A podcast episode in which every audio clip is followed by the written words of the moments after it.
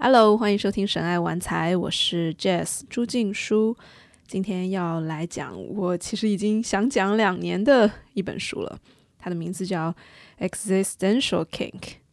哇，这本书简直可以说是我人生 Top Three 了，就是改变我生命和改变我一切的啊三本书里面最重要的一本。其中另外一本是《Unbound》，还有一本。我先留着，我也不知道还有一本是什么，但是就随口一说 top three。哎，unbound 那改天再讲。但这一本呢，啊，就厉害了，它就是暗黑版的吸引力法则，可以说是。因为大家玩过吸引力法则或者稍微了解过的都知道，怎么有点不管用呢？吸引力法则不是说我想什么就能来什么吗？我天天躺在那儿想，我要一百万，或者是我要。有一个什么呃特别有钱的老公，我就躺在那儿，甚至想的已经很具体了。人家不是说吸引力法则要想很具体吗？我也想了，然后我做了所有什么清理的工作啊，宇宙里面所有的工作，但怎么还是没有来呢？啊，这本书给了一个答案，也确实是实践了之后，却发现啊，原来吸引力法则只对了一半。那另一半到底是什么呢？我会在这一期播客里面给大家分析的特别的透彻，你就会知道哦，原来那果然是不管用。嗯，那先留个悬念。嗯，我先讲一下为什么我这两年以来都一直犹豫不不去分享这本书吧。就是确实是发现对他有点爱恨交加。就一方面有时候会觉得哇，这个简直牛逼大了，就谁拿到这个魔法就真的是会。呃，就是改变命运的那一种，但有时候又会觉得它不好使，会把人引歪，就是感觉它是一个黑魔法。然后最近就发现它确实是黑魔法。然后黑魔法，当你想象如果你是一个女巫，你要用一些黑魔法的时候，其实念咒施法的时机很重要。就你在一个正确的，你布好阵，你哎，比如说选好了满月之日或者怎么怎么样，那那个魔法就可能会很有用，也可能会帮到人。但是如果你把它用在了不对的时机，或者是用在了不应该用的人的身上，那它很可能就会给人造成更大的伤害，会让人更加的痛苦，或者更加的哎自我攻击。所以这也是为什么我不太敢去分享这一本书，就觉得它的法力太大了啊。但为什么我现在可以了呢？我觉得是，只要我要 今天我会在这期播客里面反复反复的提醒大家，一定要在你心情还不错的时候去做这件事情，不要在你最难受、最痛苦的时候用这个方法。对我待会儿可能会讲一百遍。换言之，就是不要把它用成是逃避痛苦的一个捷径。就很多的灵性法门，包括这一个。它其实都可以被用来当做灵性逃避的一种方式，就比如说你很痛苦了，你就赶紧去找各种各样的方法、各种流程、各种咒语、各种怎么怎么样。但很有可能你当下最需要的其实就是哀悼，就是去体会那个痛，而不要马上去转化它。因为我今天要分享的这个方法，它其实是一个转化的方法，而转化需要发生在什么时候呢？其实是需要发生在你安全、敞开，哎，比较。愉悦，然后比较好奇，比较舒缓，就这些时候，你再去转化一些东西，对，所以就像是你玩 BDSM，对吧？有的朋友可能玩过，你其实，在你身心相对健康，然后心情比较愉快，你是感觉到安全的，你跟你的 partner，就对方玩的那个玩伴有有连接感，然后彼此都是清醒的。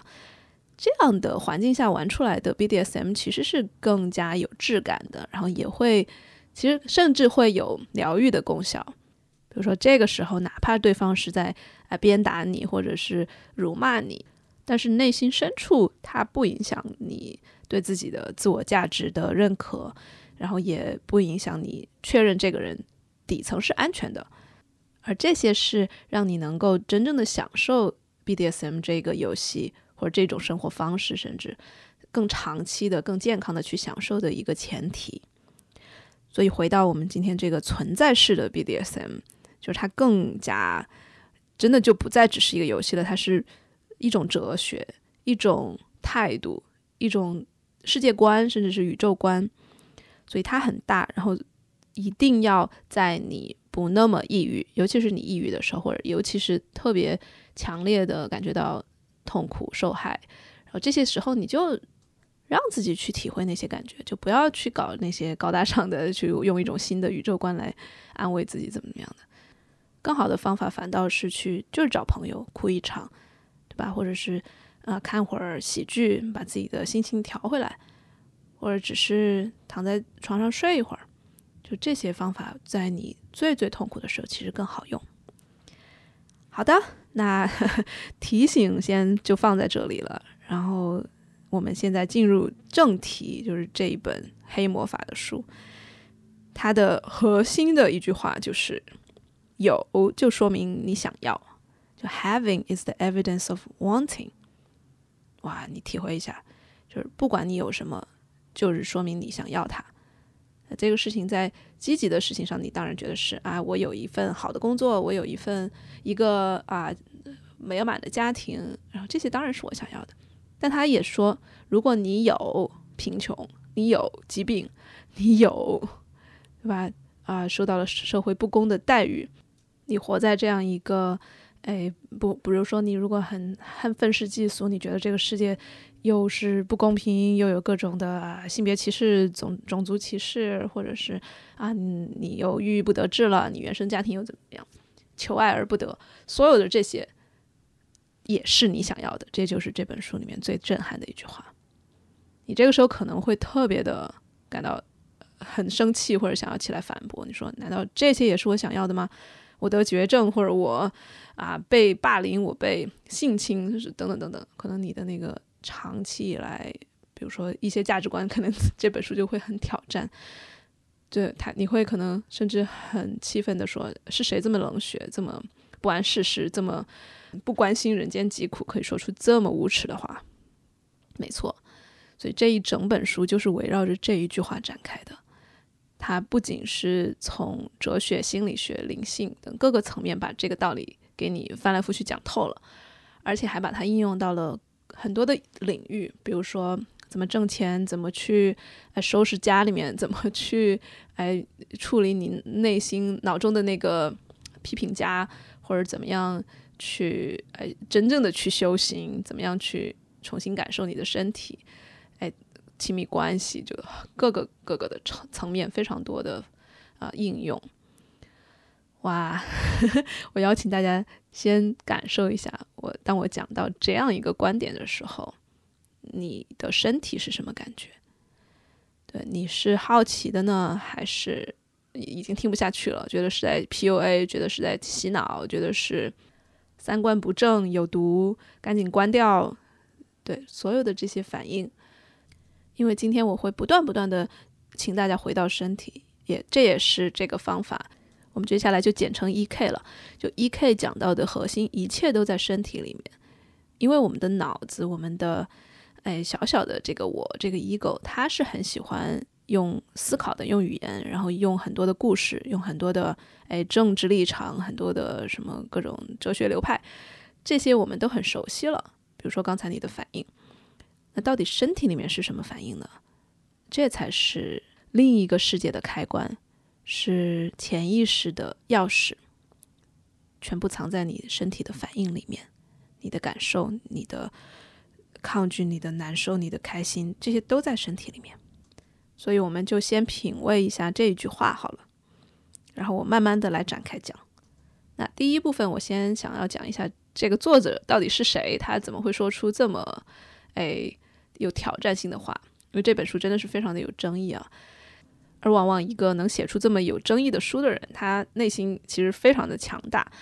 然后他也会有自己的非常多不介意别人讨厌的一些观点。所以他到底是谁呢？他的名字叫 Caroline Elliott，他是匹兹堡大学的一个教授，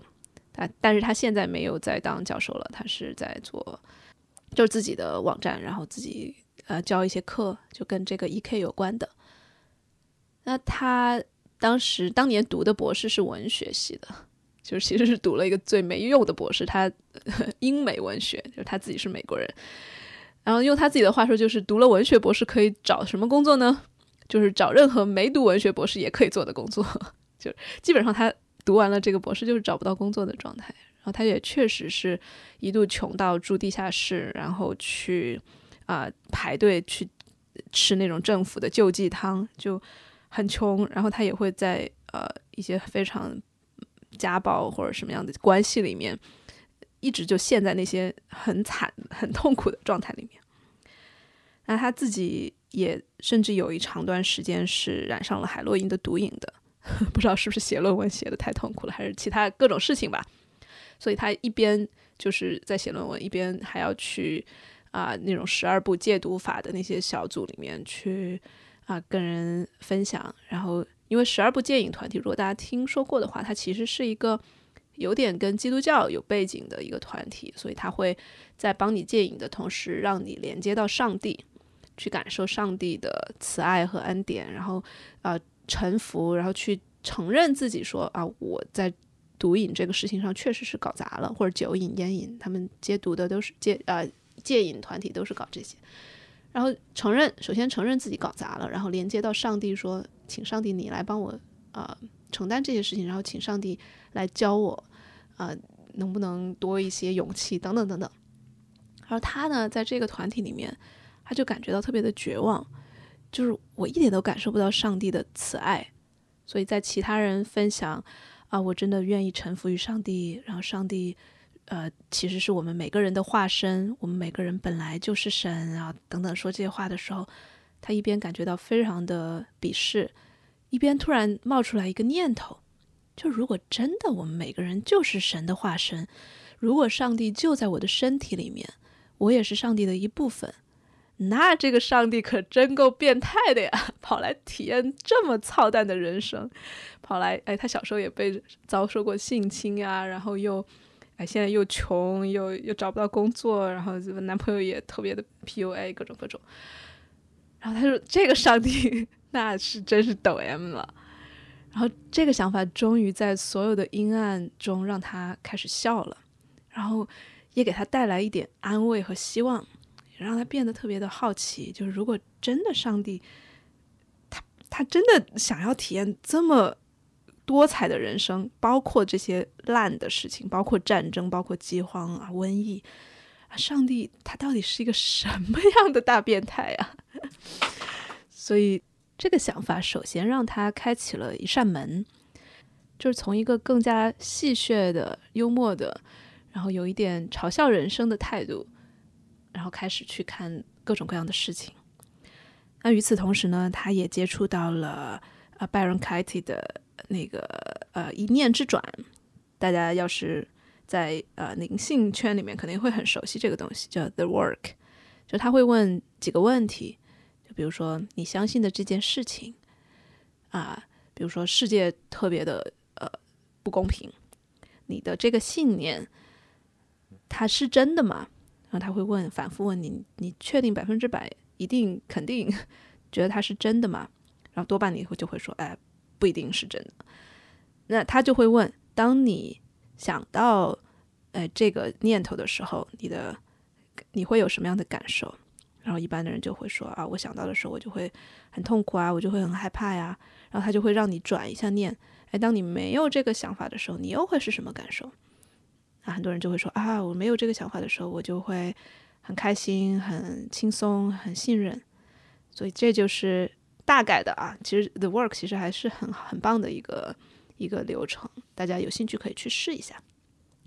但是我们的作者 Caroline 呢，你看他就是一个一个有点变态的人，对吧？他就会觉得 The Work 对我好像不太对呀。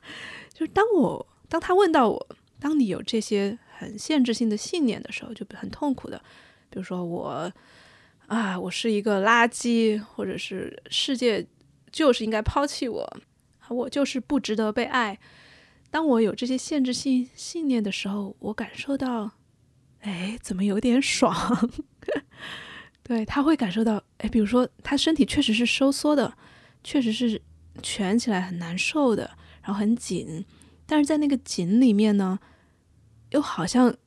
哪里哎变得有点湿，或者是哪里有一点颤抖，有一点像电流通过的感觉。哎，这不跟他比如说高潮的时候差不多嘛，他就觉得 这些限制信念原来是这么爽的呀！如果真的去体会的话，在身体里面，你不去先不去评判它这个是好还是坏，只是在身体里面感受那一份酥麻，那一份能量穿过，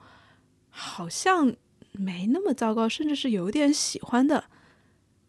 于是他就发现，哦，原来我在。那么多的我看似不喜欢的事情里面，其实都在暗爽啊！就我当然明着我不愿意去这样爽，明着爽太变态了吧？就是每天都在那儿，因为啊我不值得被爱，我我我特别特别烂，因为这些事情爽。大部分人不会说出来，对吧？也不会觉得这个事情是特别啊 体面的，所以他。从很长时间以来也觉得我不想要这些东西，我一定要好好的。哎，比如说包括穷也是，我怎么会因为穷而爽呢？嗯，所以他渐渐的就发现了，哎，原来这个事情真的会让我爽到。所以他就慢慢的开始不去抗拒，先不去评判这些东西是不好的，也不去评判身体里面那些紧缩、那些憋气，比如说那些那些很难受的感觉，先不去评判它不好。然后他就会感受到更大的一个爽的袭来，对这个我们待会儿可以慢慢的来讲到底怎么做，但这就是他的一个启发。那你看他当然又是研究英美文学的，对吧？英美文学系呢一般都会去读很多的啊经典名著，包括古希腊的哲学呀，或者是啊近现代的各种哲学家的书，啊也包括心理学，什么弗洛伊德、荣格，他们就会读很多。哎，他突然发现这些事情串起来了，因为他多年也会喜欢研究一些什么占星啊，就是他的路子很广，他很喜欢一切跟呃神秘学、跟呃潜意识、阴暗面这些东西有关的东西，他发现就连起来了。比如说，当他读到荣格的时候，他就会非常的有共鸣，因为荣格就说，直到你的潜意识被摊开来，被你意识到。他始终会掌握你的人生，而你却管他叫命运，对吧？这句话我在前面几期播客里面也提到过，就我觉得他非常非常的中肯，就是一切我们压抑的、抗拒的、哎不去看的、否认的，它都会变成我们的潜意识，而潜意识是比意识大太多的东西了。我们意识像一个小小的呃一个箭头，说我们要去那儿，但是潜意识要是他不想去。这样一个船和一个锚，我经常用这个比喻，就是你的小船觉得说我们加足马力，我们要变有钱，然后我们的潜意识是一个什么呢？是一个巨大的一个一个一个锚，它锚定在啊沉在海里海底下，就是拽着你不走，而且那个锚可是千斤重万斤重的，然后你的那个小船就总会觉得很沮丧，哎呀，我为什么这么这么自律了？我已经我已经用了所有的办法了，我为什么还是没有钱啊？然后，但是荣格就会说，那是因为你潜意识其实很享受，或者至少他有他合理的愿望。直到那个东西被看见之前，你就是那个船就是开不动，而你会管它叫我命运捉弄我，为什么一直反复呃陷入贫穷、破破产、负债？对，所以这个就是一个关于潜意识的点，它连上了。那还跟什么东西连上了呢？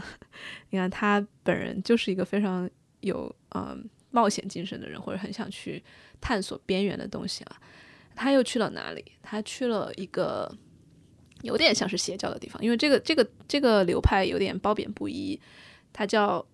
Om O M，就是 Orgasmic Meditation，就是高潮冥想。好像现在更加多的人。呃，更多的人会觉得这是一个邪教，或者这是一个至少是不太健康的一个团体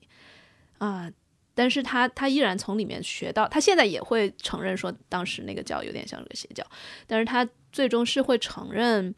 嗯，这个教也给到他一些积极的面向。就比如说哪个哪个方面呢？就是这个高潮冥想的流派吧，它会让你做什么？就是呃，所有的男性、女性的成员会嗯。互相的随机的匹配，然后男性会用手去抚摸这个女性的阴部，然后当然是以很轻柔或者然后有冥想的感觉，然后两个人以这种方式同时进入冥想，然后男性最终他是不有不会做其他任何呃进一步的，比如说插入啊、呃做爱啊这些，就不是，就只是用手去抚摸女性的呃外阴。呃，这样一个实践呢，在很多人那里其实是有很好的效果的，就是两个人同时就进入到一种合一的状态，然后一一起放松。尤其是对于女性，她不太很多女性没有经历过这么贴心的、这么温和的，然后很长时间的这样爱抚嘛。然后女性会达到高潮，然后男性也会在这个过程中一起被带向一个嗯一个神圣合一的呃一个场景等等等等等啊，所以这个。这个实践本身，其实我也觉得也是很好的。就如果你在家里面会想跟伴侣尝试的话，我非常推荐。所以我们刨开这个这个组织本身，它的领导人有一些问题，或者怎么怎么样的问题，所以这个实践本身啊，作者凯瑞兰也说，对他来说是一个很大的启发。就是在 OM 的过程中，就高潮冥想的过程中，这些老师是会邀请所有人去感受，能不能试着。敞开，然后每一次的抚摸，每一次的触碰，都能够感受到高潮，而不只是说，比如说你高潮的啊方式比较局限，你只能比如说很快的按，或者是很快的怎么样擦，然后，但是你能不能试着每一次抚摸抚摸都是高潮？所以它叫 every stroke and orgasm，然后他就会发现，哎，到一定程度他真的可以做到了，他就不再预设。哪一个 stroke，哪一次抚摸是好的，哪次是坏的，哪次是自己不适应的，哪次是适应的、喜欢的，然后他就真的可以到一种状态，就是嗯每摸一次他就会很嗨啊。那他把这个也应用到了更广的层面，而因为生活不只是性嘛，但是他把它推及到更广的世界里面，就是会说，那有没有一种可能，就连上前面说的，如果上帝真的是一个大变态，他来人间。他分身成人间万千万的人，然后来体验人间各种酸甜苦辣。有没有一种可能，从这个上帝的视角，每一次的抚摸，每一次的人生疾苦，每一个轮回，甚至每一天的哎无聊或者是啊沮丧，事情没成，然后咖啡洒了，所有的大大小小的事情，他都可以感受到高潮。就从上帝的视角。那顺着这个视角，他就意识到，有没有一种可能，上帝其实如果我们进入非二元就不二论的这种观点的话，上帝就是我，我就是上帝。那有没有一种可能，上帝从来没有停止过快乐，也就是我们从来没有停止过快乐？你可能会说，那 不是啊，我们经常痛苦呀。但是他如果放下眼前这个小小的我的局限的视角，而进入这个。变态神就是有 BDSM 爱好的这个上帝的视角，你就会发现，我们平时认为的那些快乐和痛苦，那就是我们只是只是差别就只是在于我们允不允许它，我们允不允许这个痛苦，就像刚才说的很呃刺激的嘛酥麻的那种紧缩的感受，我们允不允许把它定义为快乐？如果允许的话，那真的就意味着我们从未停止过快乐，在神的角度里面。他一切都是快乐的。那你可能会想，神为什么要搞这个事情啊？那我我自己的想法就是，你试试看你就知道。比如说，你进入一个非常深度的冥想状态，你可能会感受到那种万物合一，然后一切安静、一切连接的感觉。然后在那样大大的、绝对的安静、绝对的静止、绝对的合一、绝对的爱，没有任何的冲突，没有任何的分离。的状态下，哼，你试试看。要是你，你当然能进入这种状态，呃，需要一点时间。但是你一旦进入了之后，你会发现，过不了多久，你就会感到无聊，你就会感到你想要有更多的东西。所以这个是很多人在磕完 LSD 啊，或者是就是很大剂量的 DMT 之后常有的一种感觉。他们管它叫 cosmic boredom，就是宇宙级的无聊。宇宙级的无聊到底是个什么东西？就是当你感受到那么多的爱，只有爱，对吧？因为你在宇宙的那个级别的时候，就没有二元对立了，你就只有爱，只有和平，只有安静，只有因为你没有时间，对吧？也没有任何的运动，因为一旦有运动，它就有就有距离，就有时间，它就二元就产生了，所以它是一个我前面有一期的标题叫《宇宙的第零帧》，第零帧的电影它就是那样一个状态，一切都是尚未显形，它只是一个完完全全的巨大的爱。Cosmic boredom 呢，就是在这样的状态下，你就萌发出就是啊蠢蠢欲动的一个想要突破这种非二元状态，你就是想要体验二元。你就是想要把那个地灵针突破出去，想要开始放电影，看想要开始经历那种过山车，然后那些抓嘛，因为你就是你你在那样的爱里面你是没有更多了，因为它就是无限，无限加一还是无限，你就是想要让自己变有限，就是想要体会匮乏，体会不是爱是什么东西，爱爱习惯了嘛，爱知道了，那你要体会什么是穷，什么是苦，什么是痛，什么是战争，什么是失去。什么是想要而不得？所有的一切跟爱的反面，你在那样的状态下，你就是很要想要体验。所以你把自己带入这样一个神的视角，就是我已经主动选择了，我就是要来人间体验那些不是爱的东西。那才是我在大大的无聊之后的大大的快乐。我多么渴望体会这些快乐。而我才不会把这些东西当成是痛呢，因为比起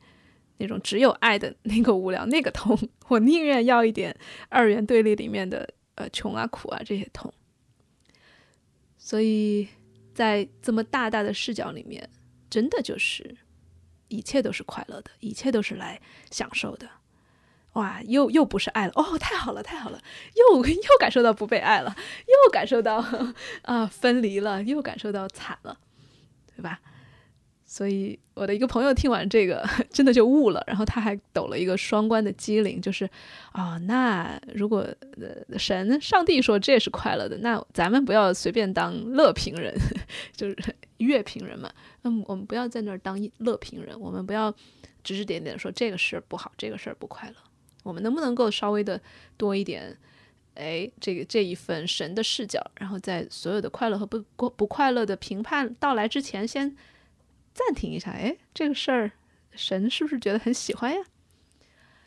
就 again，我再次提醒大家，你看这个视角不适合用于你正在面临哀悼，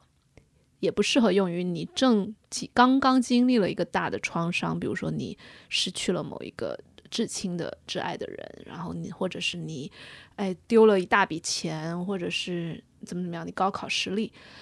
所有的这些创伤发生，或者这些哀悼失去发生的当下，当然是值得很痛苦的，当然是可以去沉浸进去，去感受那一份难过，也不需要去马上把自己捞出来。你看，这个神的视角是其实是把自己捞出来的一个视角，对吧？你你刻意去捞的话，你其实是没有。你你你那样反而是没有没有允许神在你的身体里面体会那些，充分的体会那些痛，所以不要急着去转化视角，说啊这个事儿可能也是快乐的，怎么怎样，那样那样就很勉强，对不对？那样也会有一点有一点自虐。那当然，如果那个自律自虐又回过头来说是你或者是神喜欢的，那那那那随你吧。总之，我提醒到这儿，好。那 说到这个上帝呢，我顺着这一个启发写过一首诗，大家可以听一下，叫《上帝是个抖 M》。这首诗几乎就概括了这本书里面灵性的那一个部分，就是他的宇宙观，所以大家可以感受一下。最好听的时候，哎，慢下来一点，因为我也会变慢语速来念这首诗。你刚记起。你就是上帝，无所不知，无所不能。在你的世界里，没有分离，没有冲突，因为不存在他人，也就不存在自己。你躺在爱的海洋里，你就是爱本身。你用爱创造了日月山河、天地星辰。几十亿万年过去。爱如往昔，又几十亿万年过去，你第一次感受到了无聊、空虚。你是全能的上帝，不代表你不好奇。你渴望知道爱的外面还有什么。静默到窒息的宇宙，还可以泛起什么涟漪？我要体会一切不是爱的东西。你暗下决心，开始分裂自己。你分身成亿万人和数不清的动植物，每一个分身都会替你过一种截然不同的生活。有的富庶，有的贫穷，有的蛮荒杀戮，有的任人宰割。终于，你体验到战争。贫穷、贪婪、算计，终于，你感受到了疼痛、饥饿、求而不得。有些分身甚至忘了他们本来是你，他们恨你，他们怀疑，他们用语言和关系折磨彼此，也摧残自己。那可是最让你激动的作品了，因为经由他们，你彻底体会了爱的反面。享受着断裂、失意、孤单、分离。你不断寻找新的皮，恨不得每时每刻都让你的分身们去痒、去疼、去虐人、去虐己。没钱，追不到女神，面条煮过了头，不想上班，父母吵架，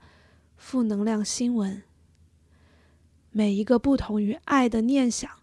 每一出的画地为牢，都让你如绳附体，如夹在口，如鞭入肉。你呼吸急促，电流穿身，你找到了你想要的东西。你低吼着，颤抖着，在陌生的快乐里无数次的翻滚、高潮、喘息。什么时候结束这场人间痛快？有人问你。你说：“干嘛回去？”还有那么多奇怪的 G 点等我去戳，还有那么多阴暗面被人压抑。那会否总有一天，你想要玩别的玩具？你笑得贱兮兮，或许吧，但要等到所有的分身都记起，是我这个抖 M 发起了这场游戏。等到他们学会像我一样，对爱的反面。兴奋、痴迷，而不总是慌张逃跑、拼命抗拒。等到他们学会轻松的在两个世界穿梭摆荡，等他们终于明白人间天堂并无异样，等他们如我一般痛快愉悦、宁静安详，这就是我基于这一本 E.K。写的有关上帝的诗，我觉得这个视角真的是既好玩又给我许多安慰吧。当然，你可能会问，这样的角度是不是太冷血了？是不是会跟现实发生的很多事情有一个断裂，或者是啊脱离？我曾经其实老实说也有过这种担忧，就因为我身边非常多的左派朋友。然后我会觉得啊，他们每天都在追啊时政新闻，然后这里又啊选举了，那里又啊有有各种各样的啊破事儿发生了。哎，我我如果老是用这种视角，用上帝在享受的视角来看，是不是有点有点自欺欺人呀？我会不会变得特别的冷漠，然后没有办法跟朋友们共情，没有办法活在社会新闻里面？但这两年实践一 K 下来，我的一个很大的体会就是，说白了，哪怕这是一个非常美妙的宇宙观，但它最终也是一个一个故事，对吧？一个观念。我们当然不需要被任何的观念束缚，就像我们也不需要被这个世界一定就是新闻里面描述的那样所束缚。可能你会问啊，那这样岂不是不太自洽啊？我恰恰就觉得。嗯，不自洽是人生的底色。去追求某种自洽，其实是会，呃，作茧自缚的。因为你总会找到矛盾点，你总会找到，哎，不能够被放进那个完完整整的盒子里面的那些边边角角。所以，不妨就去拥抱那些不自洽，去接受很多事情就是没有办法圆过来的，去在非常不一样的世界观之间游走。我觉得这种蛮混不吝的生活态度，其实我们是需要有时候有那么一丢丢的，就不总是要刨根究底，要把事情搞得很严肃，然后一定要站对立场，然后站稳了不能变，变了就要割席。哎呦喂，对我我自己会倾向于就是稍微轻松一点，轻松一点。好，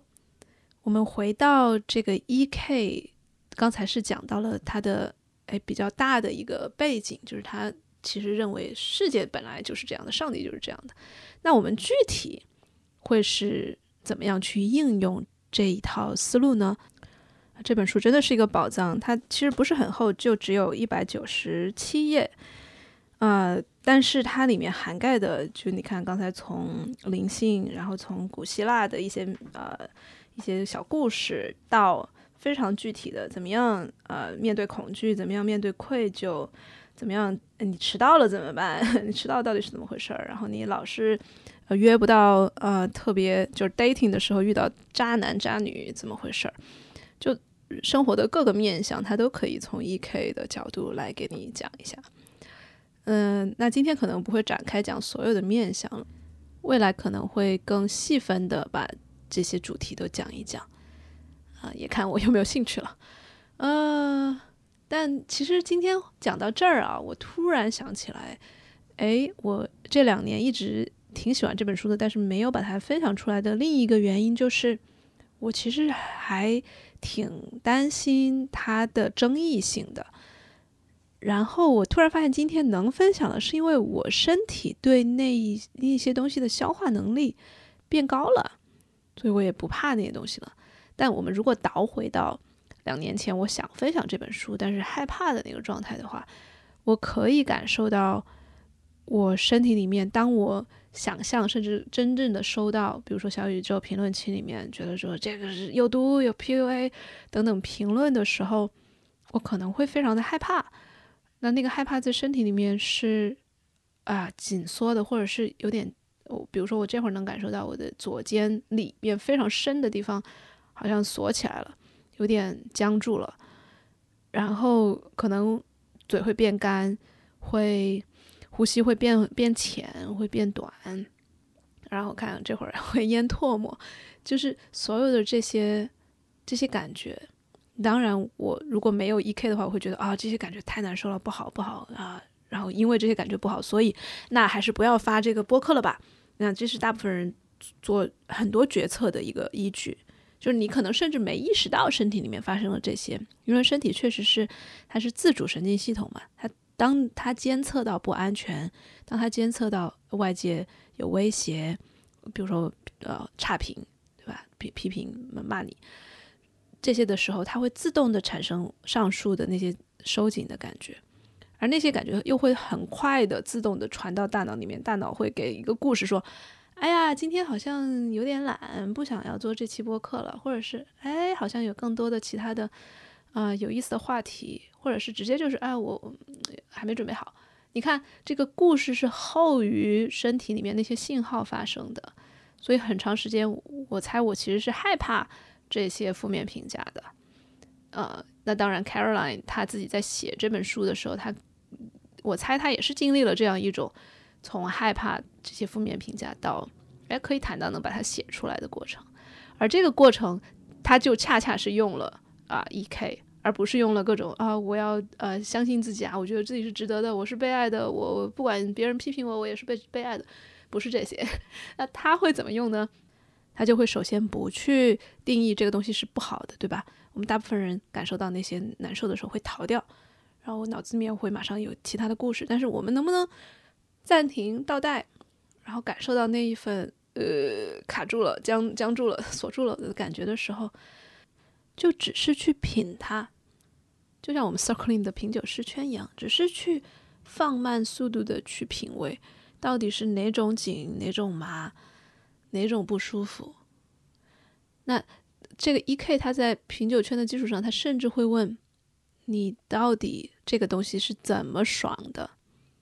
这个这里的爽，它不是一个狭义上的，比如说你啊高潮啊，或者你刺激呃你的生殖器的那种。特定的爽，它可能就是一种，比如说，当你收缩了之后，你你确实是身身体里面有一个部分，它是想要这样做的，那那个想就是爽，或者是那那股能量冲上来，你如果不把它定义为难受的话，它就是纯粹的单独单纯的能量，它冲上来也可能是爽的。所以爽意味着就是可能是一种冲击、一种打开、一种某种疼痛、某种高强度的这些感受，它都可可以被定义为广义上的爽。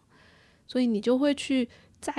深的去追问，它到底是怎么爽的，如何爽？你哪个部分觉得它爽？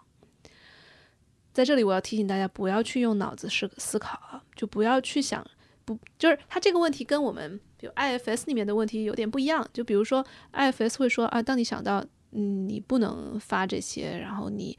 啊你会被骂的时候，到底哪些部分觉得它是好事儿，然后你就会分析啊我不想骂的原因。这不是一个分析的活动，就 EK 不是一个分析原因的练习，它完全纯粹是一个回到身体感受上。只是去感受身体的爽，它没有理由，你不需要找理由，你不需要任何的合理性，不需要任何社会认可的原因，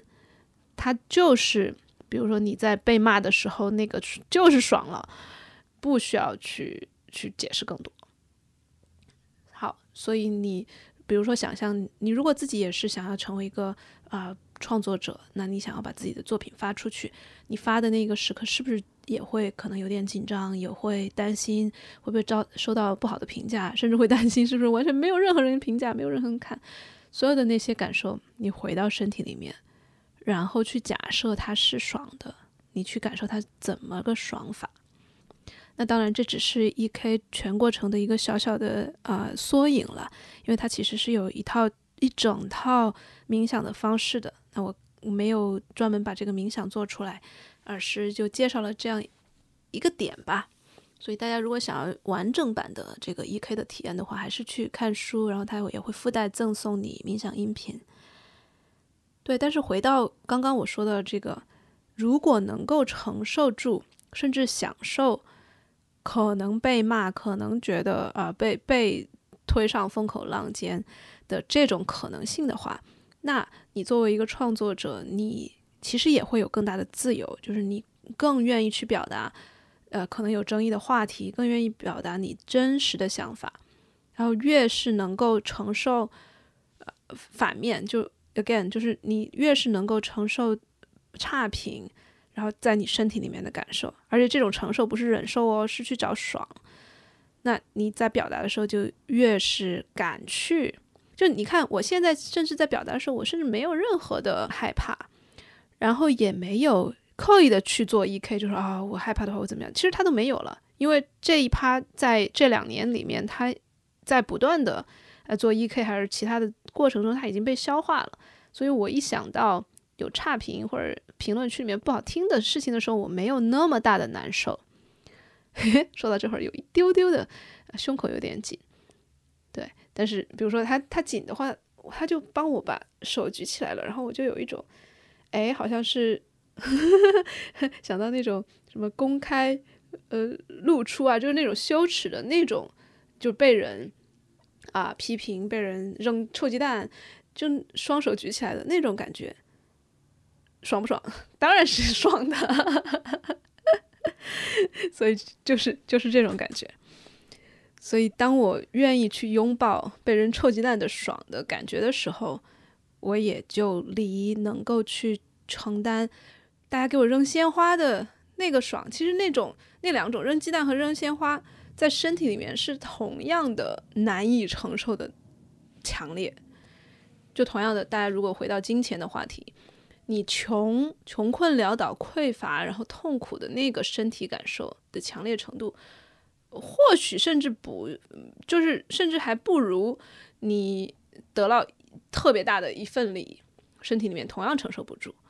这我是真的有亲身体验，我就是曾经接收接收过一份超大超大的现金的赠礼，我那一晚上都没睡着，然后就承身体承受不住，然后就老老想把它还回去，说不行不行不行，不能接。然后就是那种感觉，所以身体对于匮乏和富足是同样承受不住的。如果你不去练的话。所以，同样的，如果你想要事业上的成功，身体其实对于失败和成功的那种强烈的感受是同样刺激的、同样剧烈的。然后那个剧烈，你现在讨厌它、抗拒它的时候，你可以把它定义为不爽，但是它同样都可以转化成爽。那说到这个转化，我们又回到吸引力法则为什么不管用，或者它为什么只对了一半，就是因为如果我们更大的愿望，或者这个上帝更大的愿望，就是去经历那些所有的面相，就好的、坏的，好的当然也要，但是坏的，所谓的坏的，他也要的话。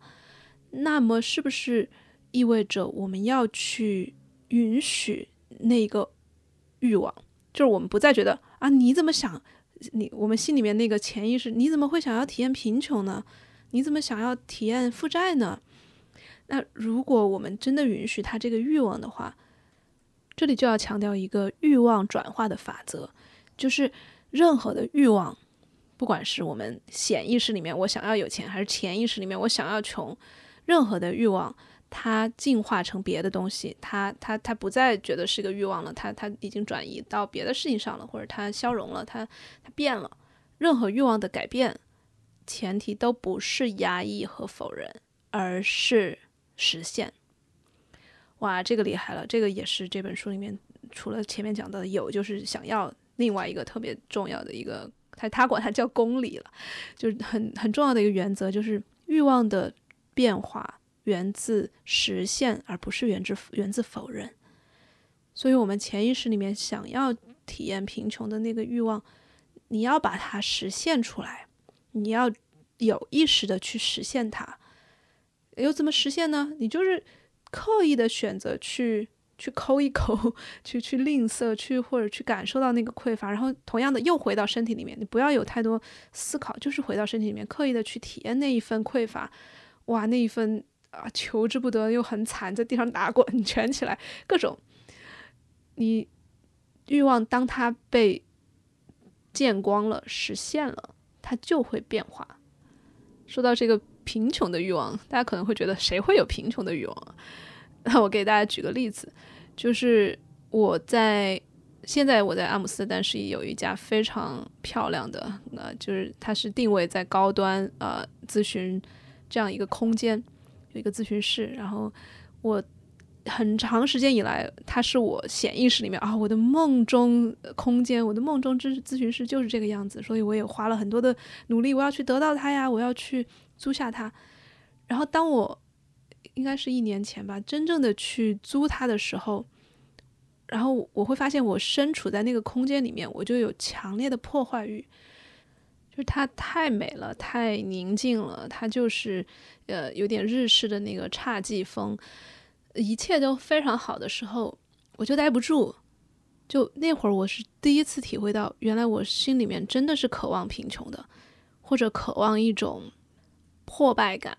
一种，比如说，啊，突然那个时候我就觉得。更美的是一种什么下水沟啊，或者是哎地下室黑黑黑的，或者是很烂的，然后呃五颜六色的空间，而不是这种侘寂风。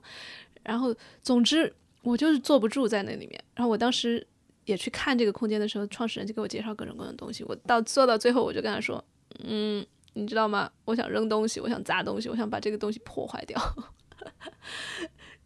当时我也没管 对方，我听了会怎么想。但是我是想要把，呃，这一份隐秘的欲望，我想要把它公开出来。然后我就很坦诚的跟他分享了这一趴。然后我说，啊，那我回家会再考虑一下，今后要是有缘的话，我会再租这里。所以回去之后，我就真的开始体会，哦，原来我是渴望，至少我的潜意识里面有一部分是渴望不那么好的东西的。然后我就在去就就开始去寻找各种各样的特别破败的、特别烂的空间，我就真的让自己去到那些地方，然后去感受，然后什么特别烂的小酒吧，然后特别特别脏的一些啊小角落，我就把自己身处在那些地方，然后充分的让我的潜意识去享受这一份破败。你知道，就很神奇的是，当我这样做了大概没过两三周吧，它就不有趣了，就是。那一份想要黑暗的、脏的那些东西的那个愿望，它就它就真的开始进化了，或者它转化了。我就真的没有很想要去找那样一个空间 来来做我的咨询。然后我就再回到我原初梦想的那个空间的时候，我就发现，哎，我可以待在里面了，我我我身体没有抗拒了，我可以跟他合一，我跟可以跟他融合了。然后我就租下了这个空间，然后之后也就是成为了我现在啊一直在阿姆做线下个案的一个空间，我依然非常喜欢它。所以 这就是一个去享受你潜意识里面对于贫穷、对于破败、对于甚至关，比如说关系里面吵架呀，你的呃各种不满，事业里面啊遇到傻逼老板等等等等，如果想象。它就是你所欲望的东西，然后去感受那一份身体感，然后把它亮出来，亮个我是两三两三周它就变了，那你可能两三天或者两三个月，你就不要不要期待它什么时候变，但是欲望满足了一定会变的，所以你一定要让它满足。你看，又回到就像是 BDSM 或者是你啊生活中的性爱一样。你特别特别想要搞一发的那个之前，你是怎么压都压不住的，对吧？但是当你真的去实现了，你就进入贤者时间了，对吧？所以就没有那么的啊，你抓耳挠腮，特别烧心的，一定要去把这个事情干了。你看，如果我们潜意识里面所有的那些奇怪的愿望，都像是性欲一样，你你却从来不给他一个出口，你从来。觉得啊那样不行，我不能打飞机，我不能啊动色念，那那些东西从来都没有办法被满足，然后他可能就会以奇怪的方式还是满足你。你记得吗？地下的那个石头，那个毛比你的船可重多了哦，它可厉害多了。哎，再给个例子，如果不刻意的满足你想要依赖一个人，想要躺在床上。被人喂饭吃的愿望的话，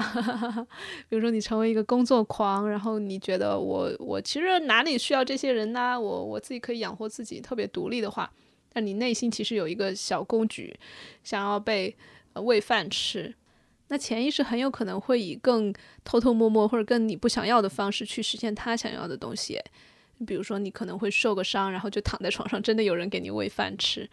或者你对吧，生个生个病，burn out，现在这么多，那很有可能是真的，你就是想要被照顾嘛，就是想要呃耍耍赖，就是想要被人关心。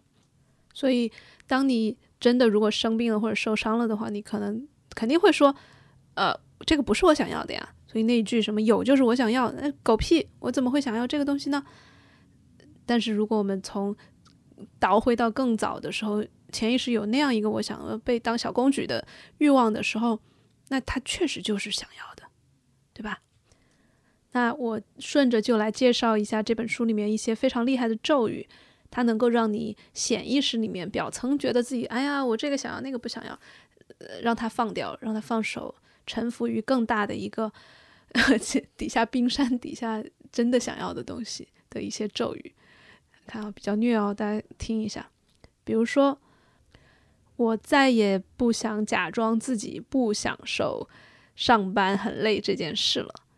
这个上班很累可以改成各种各样的，我们前面提到的关于金钱、关于健康、关于关系，对吧？还可以说，我愿意感受，我对这件事情就是疯狂痴迷啊，或者说，我尊重这份欲望，我允许自己被它爽到，或者。我拥抱这些奇怪的感觉，然后以及小变态的快乐跟高大上的快乐一样快乐。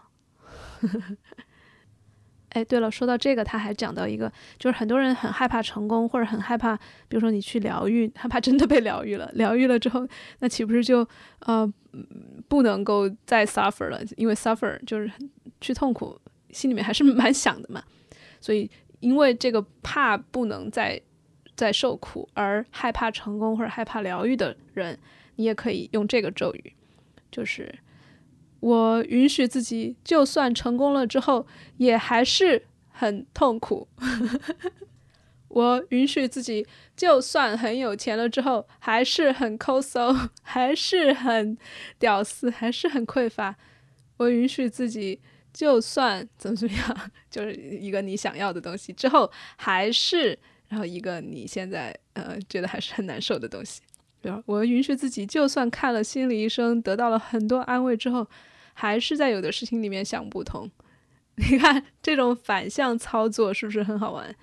你看这样又做到了，我们把潜在的、隐秘的那些暗爽的欲望搬到台面上来，因为大部分人阻止成功的不就是这些嘛？你不想成功，因为哎，成功了之后你有各种压力啊、人设呀，然后怎么怎么样，那你就把它搬出来嘛。我允许自己成功了之后，还是 天天焦头烂额，还是 好多事情想不通啊，那那那就可以了嘛。那一讲又讲了这么多啊，我们今天就先到这儿吧。接下来如果大家对 E K 有任何问题，呃，想要玩，我们之前也在社群里面玩过，但是那个时候我刚接触，然后玩的还不是很尽兴。呃，接下来可能会带一些更好玩的。关于各种议题的 E.K，所以欢迎你下载知识星球 A.P.P，搜“章鱼觉醒”就可以加入我们的社群啦。哎，说到这个，我之前还有一门课叫“许愿黑魔法”，也是基于 E.K，基于 Caroline 的一些工作做的一个关于这回你许下的愿真的可以实现的一个工作坊。那每年过年啊，就是跨年的时候，我都会做这样的工作坊。那今年。还没到过年的时候，但是我非常的推荐，如果你想要实现任何愿望，你可以去看看这个工作坊，因为它就是通，就是不是吸引力法则的方式，而是以这种黑魔法的方式帮你许愿，然后更可能让你真的会实现这些愿望。那具体的方式，你可以要么是加入知识星球的呃社群，这样你就可以免费看，或者是在神爱玩财的微信公众号搜索。工作坊，然后有一系列的各种各样的工作坊，你都可以回看。好的，那我们今天的节目就到这儿啦，拜拜。